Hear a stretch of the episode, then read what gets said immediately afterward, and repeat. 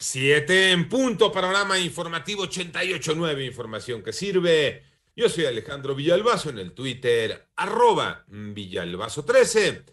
Es lunes 29 de noviembre, Iñaki Manero, ¿cómo te va Iñaki? ¿Cómo estás, eh, Alex Villalbazo, Alex Cervantes? Bienvenido, amigos de la República Mexicana. Gracias por seguir en Panorama. Muchas gracias, Alex. Vámonos con el panorama COVID. La cifra de muertes a nivel mundial ya llegó a 5.201.940 personas.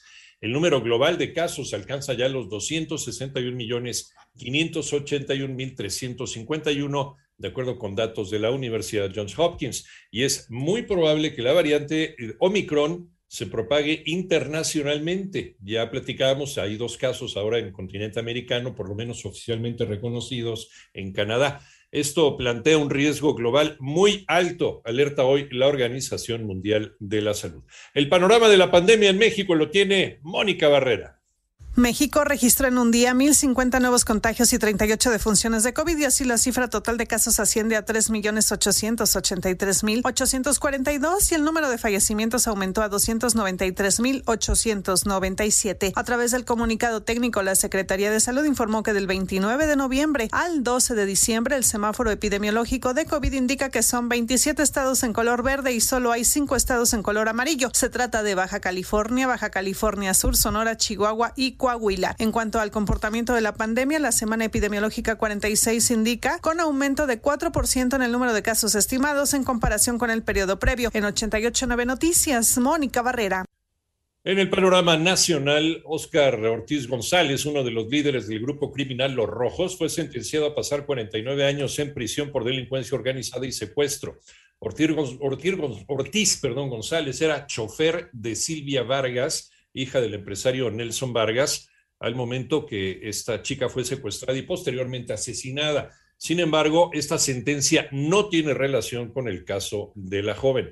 En tanto, familiares de Gabriela Lisset Cadena, la enfermera embarazada que fue hallada muerta en una fosa clandestina en Coyuca de Benítez Guerrero, exigieron justicia y la detención de los responsables del homicidio.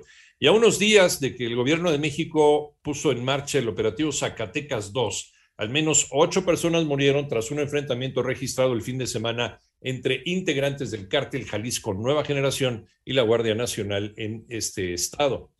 ¿De cuánto es el incremento al salario mínimo que propone el sector empresarial? María Inés Camacho. Con el propósito de alcanzar la meta del bienestar familiar en 2024, la Confederación Patronal de la República Mexicana propuso que el incremento al salario mínimo para el 2022 sea de entre 170.04 y 172.87 pesos. Esto implica un aumento de entre el 7.5 y el 8% correspondiente al componente inflacionario. El organismo patronal que encabeza José Medina Mora y Casa destacó que esta propuesta es responsable y busca elevar el bienestar de las familias sin propiciar una mayor inflación agregó que después de los aumentos que se dieron para el 2020 y 2021, el salario mínimo ya supera el 24% la línea de bienestar individual, pero aún está por debajo de la línea de bienestar familiar, que hoy representa 6.985 pesos mensuales. La Coparmex destacó la disposición del actual gobierno para encauzar el diálogo en torno a esta propuesta emanada del sector empresarial, misma que va en línea con la política de atender a los sectores más vulnerables de la población. 88.9 Noticias, María Inés Camacho Romero.